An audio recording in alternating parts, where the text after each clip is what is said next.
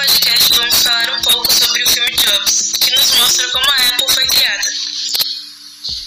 Agora eu, Bruna, vou falar um pouco do contrato social que eu achei no filme do Jobs. E eu tenho que explicar um pouco pelo que eu entendo de contrato social. E o contrato social é importante porque ele é o que vai abrir as portas para sua empresa para ela poder ser é, é, basicamente a, a, porta de entrada. Se você tem um contrato social que é ruim, a sua empresa não vai sair tão boa, tão boa assim.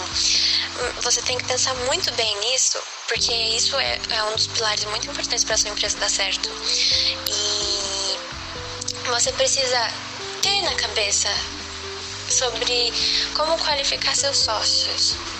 Você precisa escolher muito, muito bem os seus sócios. Aí, não, aí você pensa, que é difícil, sim, é difícil, mas tem como. Como muita gente, como Jobs. e é necessário você saber escolher os seus sócios, é necessário você saber desde sempre que atividade, que produto, que coisa a sua empresa vai fazer. Você ter bem claro na sua cabeça o que é que vai acontecer e que tipo de empresa é. E é bom que desde o começo ele já tinha isso na cabeça. Outra coisa é você saber lidar sobre como as pessoas convivem na sua empresa, como os administradores vão fazer o trabalho deles, como os funcionários vão fazer, como os sócios vão fazer? E é isso. Outra coisa é o Prolabore, eu não sei falar esse negócio, mas é distribuição de dinheiro. Sem isso, não vai para frente, porque é uma coisa realmente importante para você conseguir manter a sua empresa de pé. Porque nisso você vai conseguir distribuir para os sócios e para na verdade, você vai conseguir distribuir para os sócios, para pagar impostos, para os funcionários de uma maneira muito boa. E outra coisa é você saber diferenciar o que vai ser importante para sua empresa, como vai ser a carga, tipo, aqui é o chefe, aí tem o gerente, essas coisas assim, precisa ter isso muito bem estruturado na mente.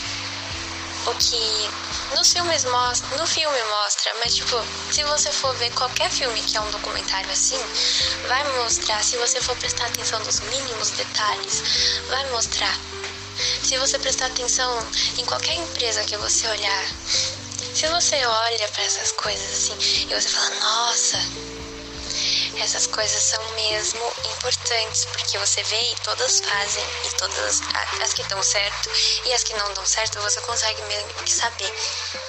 É incrível. Estudar ADM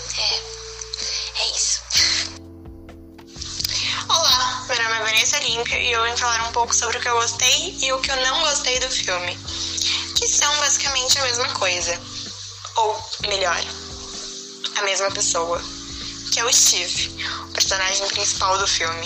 Ele, na maioria das vezes, ele se demonstra um grande babaca, no português bem claro ele não liga para o sentimento dos outros, ele atropela todo mundo para chegar aonde ele quer, para fazer o que ele quer, ele engana as pessoas.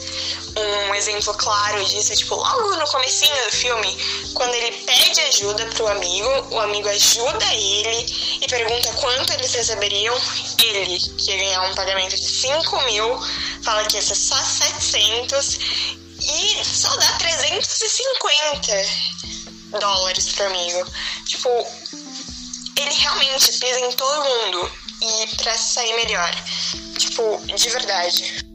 E o que eu mais gostei também nele é a determinação, o foco, a inteligência para fazer as coisas, como ele faz as coisas bem, sabe? Tipo, se ele quer uma coisa, ele vai lá, vai atrás, faz acontecer, é, quando ele tava negociando com o primeiro investidor dele, tipo, o que que ele fez? Caramba, eu fiquei tipo, caramba, muito chocada. Tipo, ali eu falei, puta merda.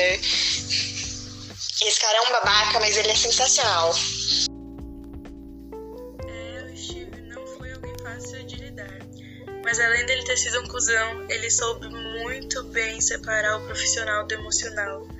E hum, isso ajudou ele a construir um império que é reconhecido mundialmente por todos. Então é isso. Tchau!